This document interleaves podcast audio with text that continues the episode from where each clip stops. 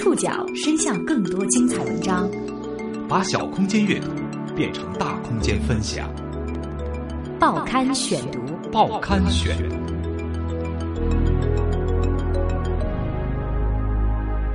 把小空间阅读变成大空间分享，欢迎各位收听今天的报刊选读，我是宋宇。今天为大家选读的文章综合了《南方周末》。IT 时代周刊以及东方早报的报道，将和大家一起来说一说微信吸粉王的故事。你知道如何让自己的微信粉丝突破一百万吗？号称微信吸粉王的刘登攀会告诉你。不过最近他被抓了。这个曾经失意的互联网青年，在两年不到的时间里，成为万人追捧的人物。其赖以成名的技术并没有太高含金量，就是通过非法获取用户隐私信息建立起来的数据库，满足了一群不懂移动互联网的传统企业迫切想要在移动互联网淘金的需求。报刊选读今天为您讲述：微信吸粉王栽了吗？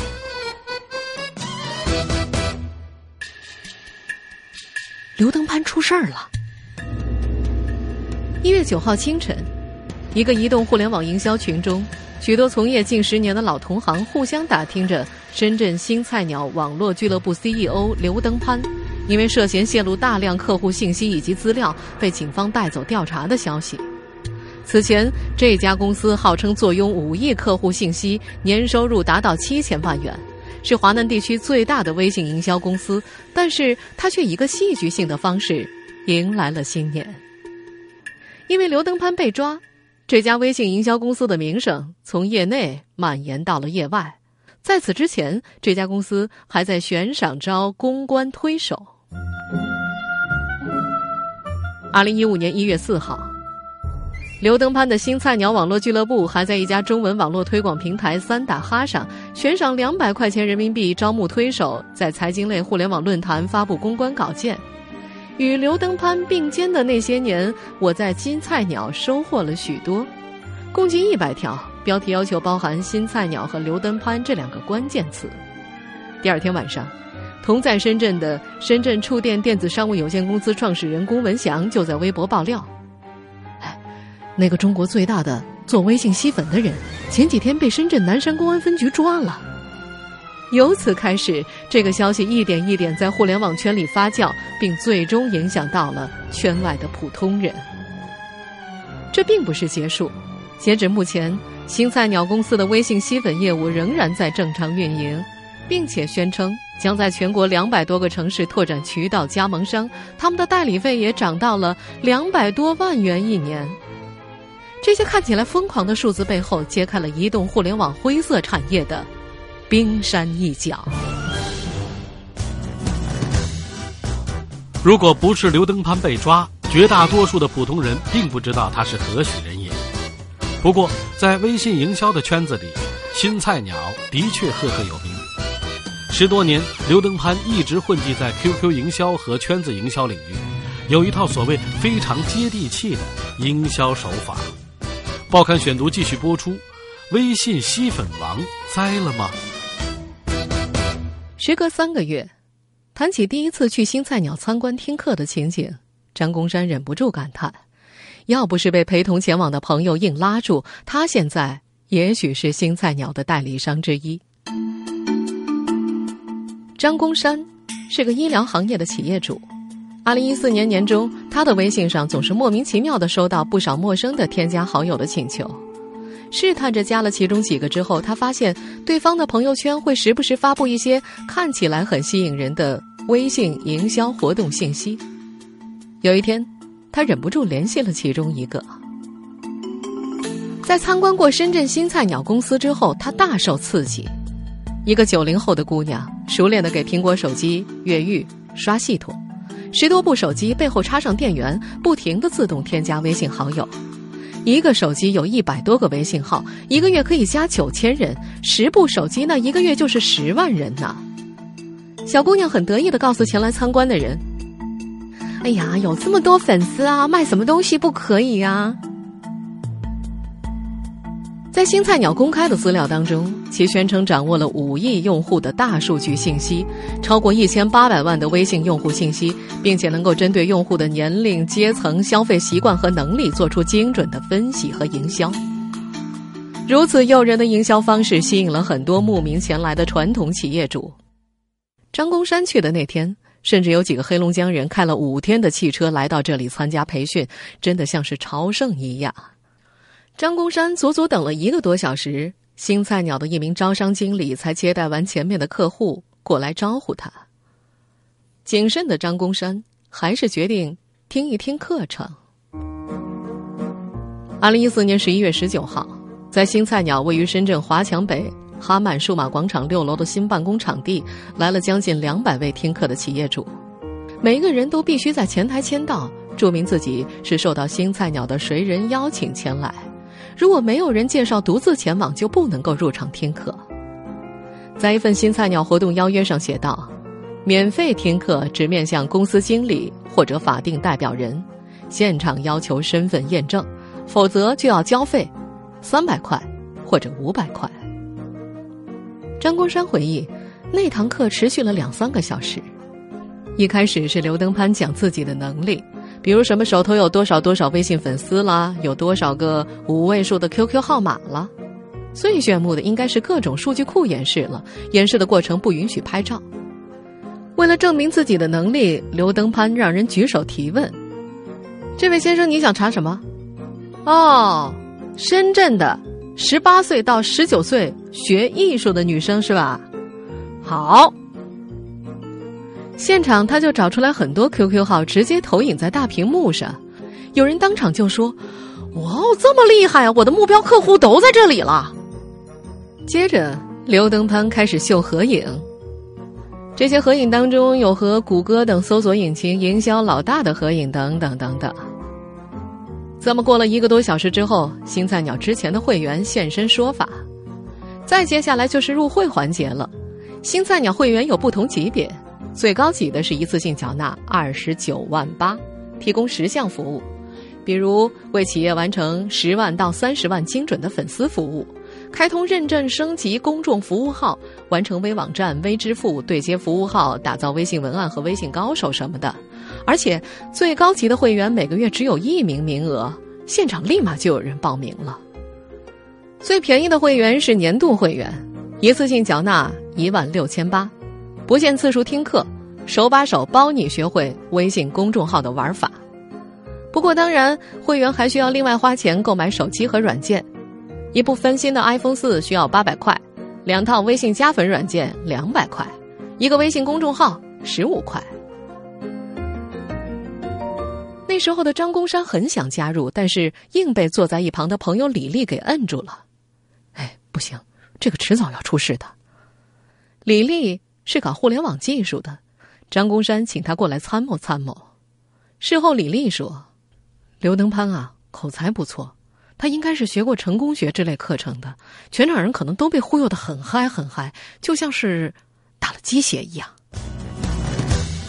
在互联网技术的从业者看来，号称微信吸粉王的刘登攀没有什么高深技术，真正核心的就是他手头掌握的不少数据库。而这些数据库大多是通过非法途径获得的。报刊选读继续播出：微信吸粉王栽了吗？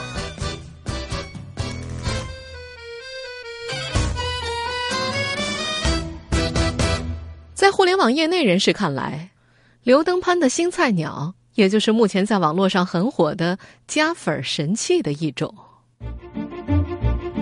在百度搜索“加粉神器”，可以得到六十九万七千个相关链接。实际上，市场上各种所谓的加粉神器，不过是用了一个叫做“触动精灵”的工具。通过这个触动精灵，可以不停的发出添加好友的请求。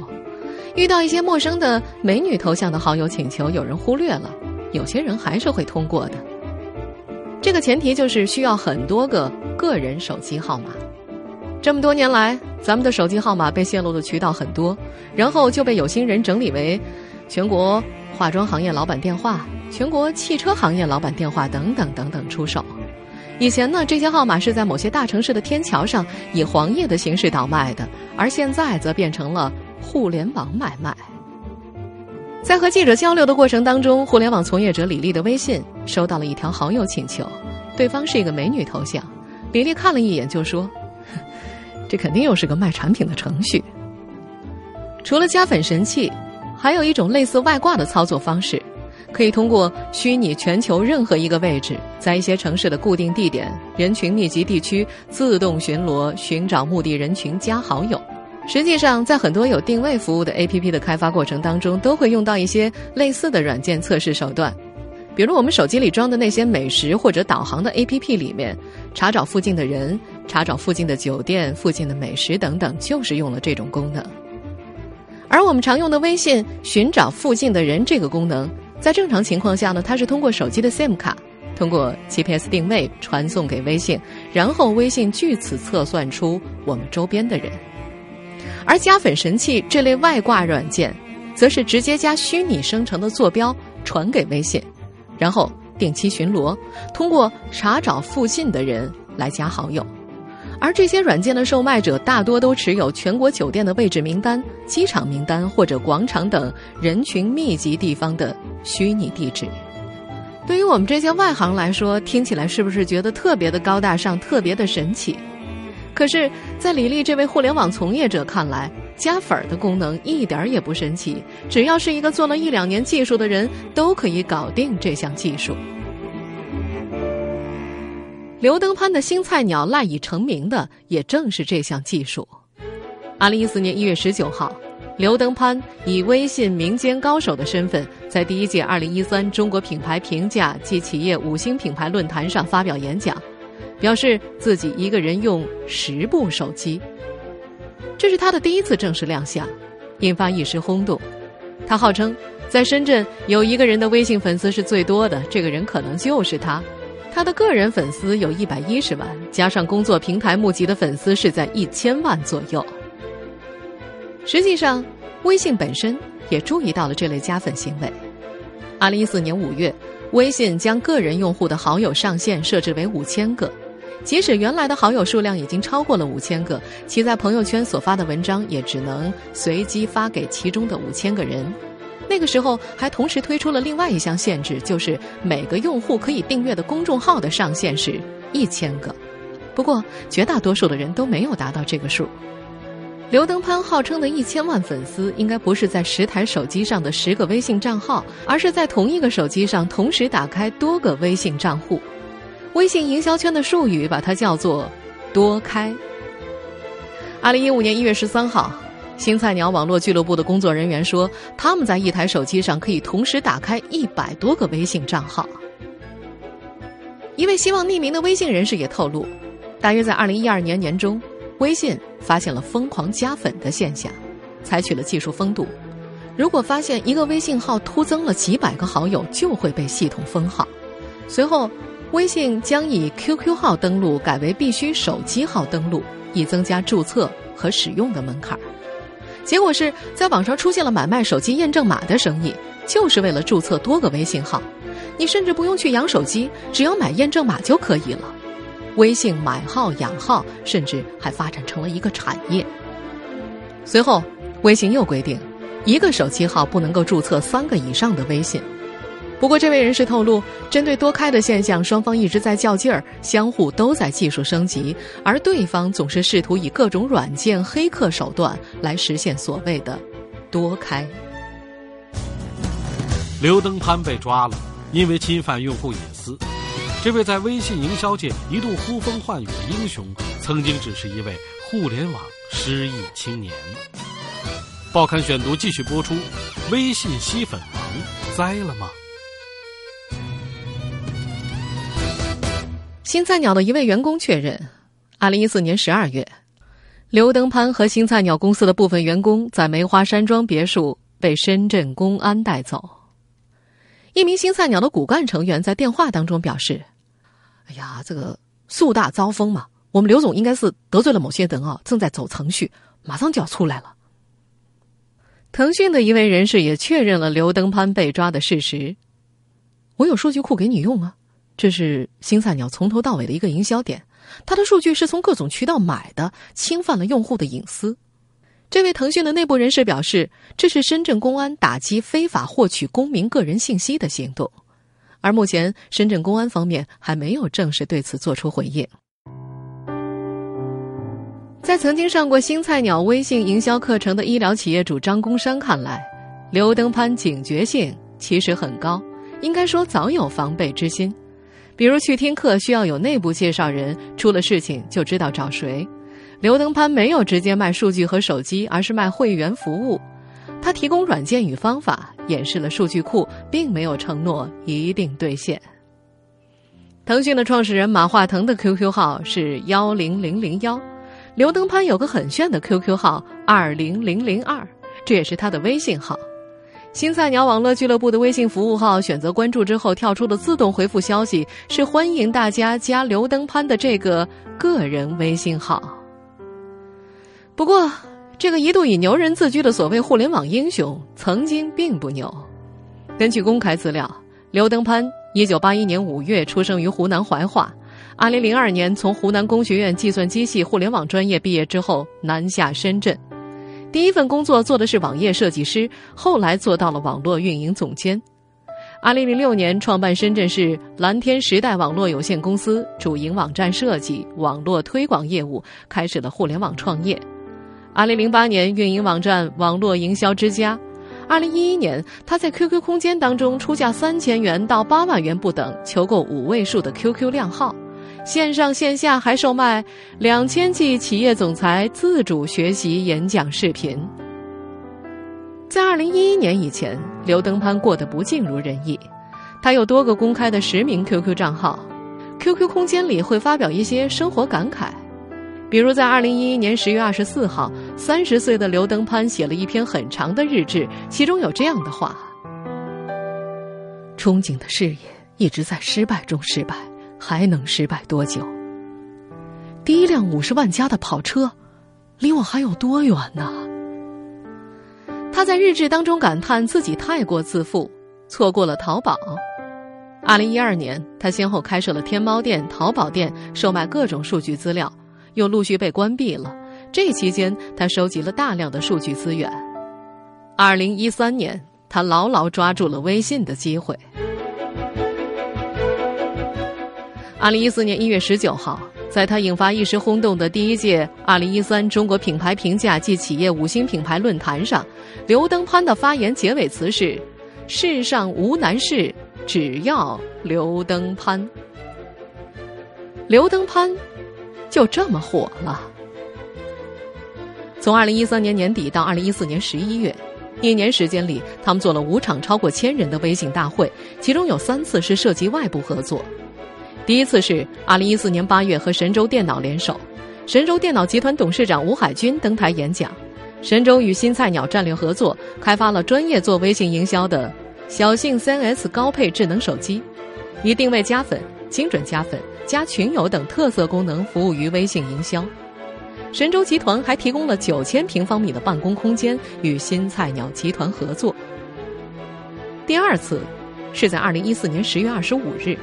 在深圳会展中心举办了一场“微信遇上三门岛”，李强老师牵手新菜鸟的千人大会。李强是一位成功学方面的讲师。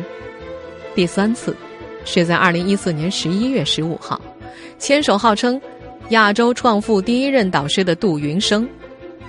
杜云生的头衔很多呀，什么潜能培训大师、知名的演说家、企业培训师与管理顾问等等，在业界。颇有名气。微商、微店、微营销，在许多想借微信平台赚钱的传统商家眼中，这些词语已经变成了商界圣经。但在这些炙手可热的模式背后，却是一个持续了十几年的灰色产业。报刊选读继续播出：微信吸粉王栽了吗？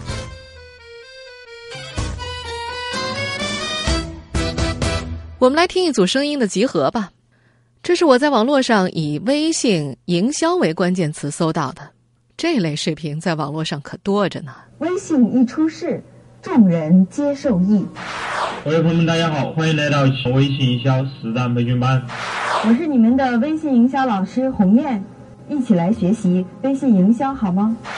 我们会看到朋友圈，它是一个非常强大的一个区域流转的一个平台。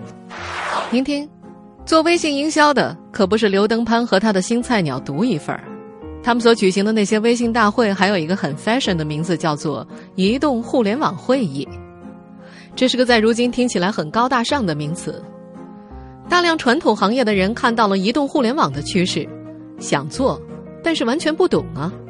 太多像新菜鸟这样的组织看到了机会，甚至还有山寨的微信培训，将微信营销会议开到了微信原来的办公地点南方通讯大厦的楼上去了。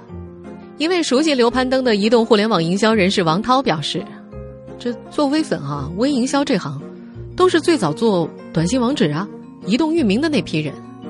早在二零零四年前后，这批人便一起合作过幺二幺幺四短信网址项目。”而这个群体正是不为人知的移动互联网会议营销操盘手。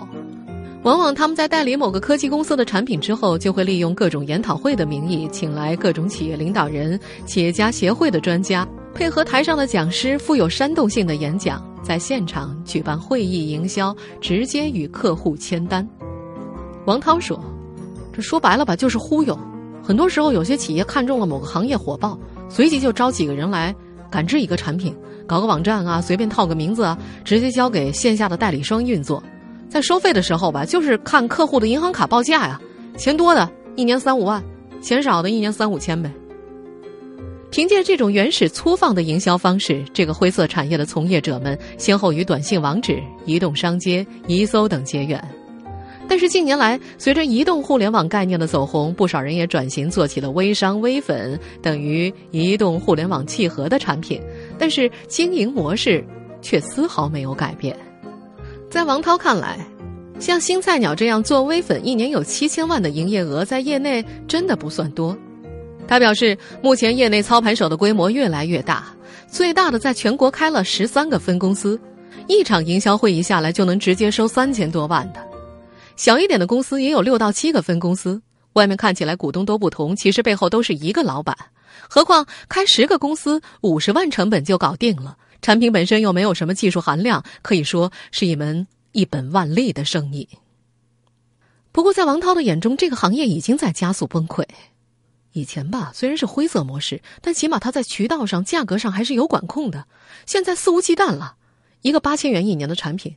讲师能够跟客户谈到两万元一年啊，代理商他还真敢全部收掉。按照这种路数下去，这个行业会很快崩盘的。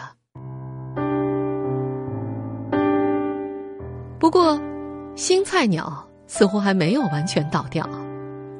二零一五年一月十三号下午，南方周末的记者造访了新菜鸟位于深圳华强北曼哈大厦六楼的办公室，发现这里依然人来人往。一位负责接待的工作人员告知，目前新菜鸟已经有两千多名会员，二十多个加盟商。前台醒目的印着“深圳第一家微信学校”的字样。工作人员大多是以九零后的年轻人居多，统一穿着浅灰色的制服，大多数文化水平不高，员工工资也不高，大约是深圳基本工资。可是据称提成差不多近百分之五十。办公室里设有两间教室，一个小间教室坐了大约二十人。一名年轻的男子正在台上用投影仪给大家讲课，讲台左右两边分别挂着比尔盖茨和李嘉诚的画像，台下清一色是四十岁以上的会员。一位新菜鸟的骨干成员称，公司二零一四年的利润大约是七千万，二零一五年的目标是三亿元。他还对来访的记者说。我们一切运营正常啊，等刘总出来，我们要找媒体做正面宣传的。听众朋友，以上您收听的是《报刊选读》，微信吸粉王栽了吗？今天节目内容综合了《南方周末》、《IT 时代周刊》、《东方早报》的报道。收听节目复播，您可以登录南京广播网或喜马拉雅 FM。我是宋宇，感谢各位的收听，我们下次见。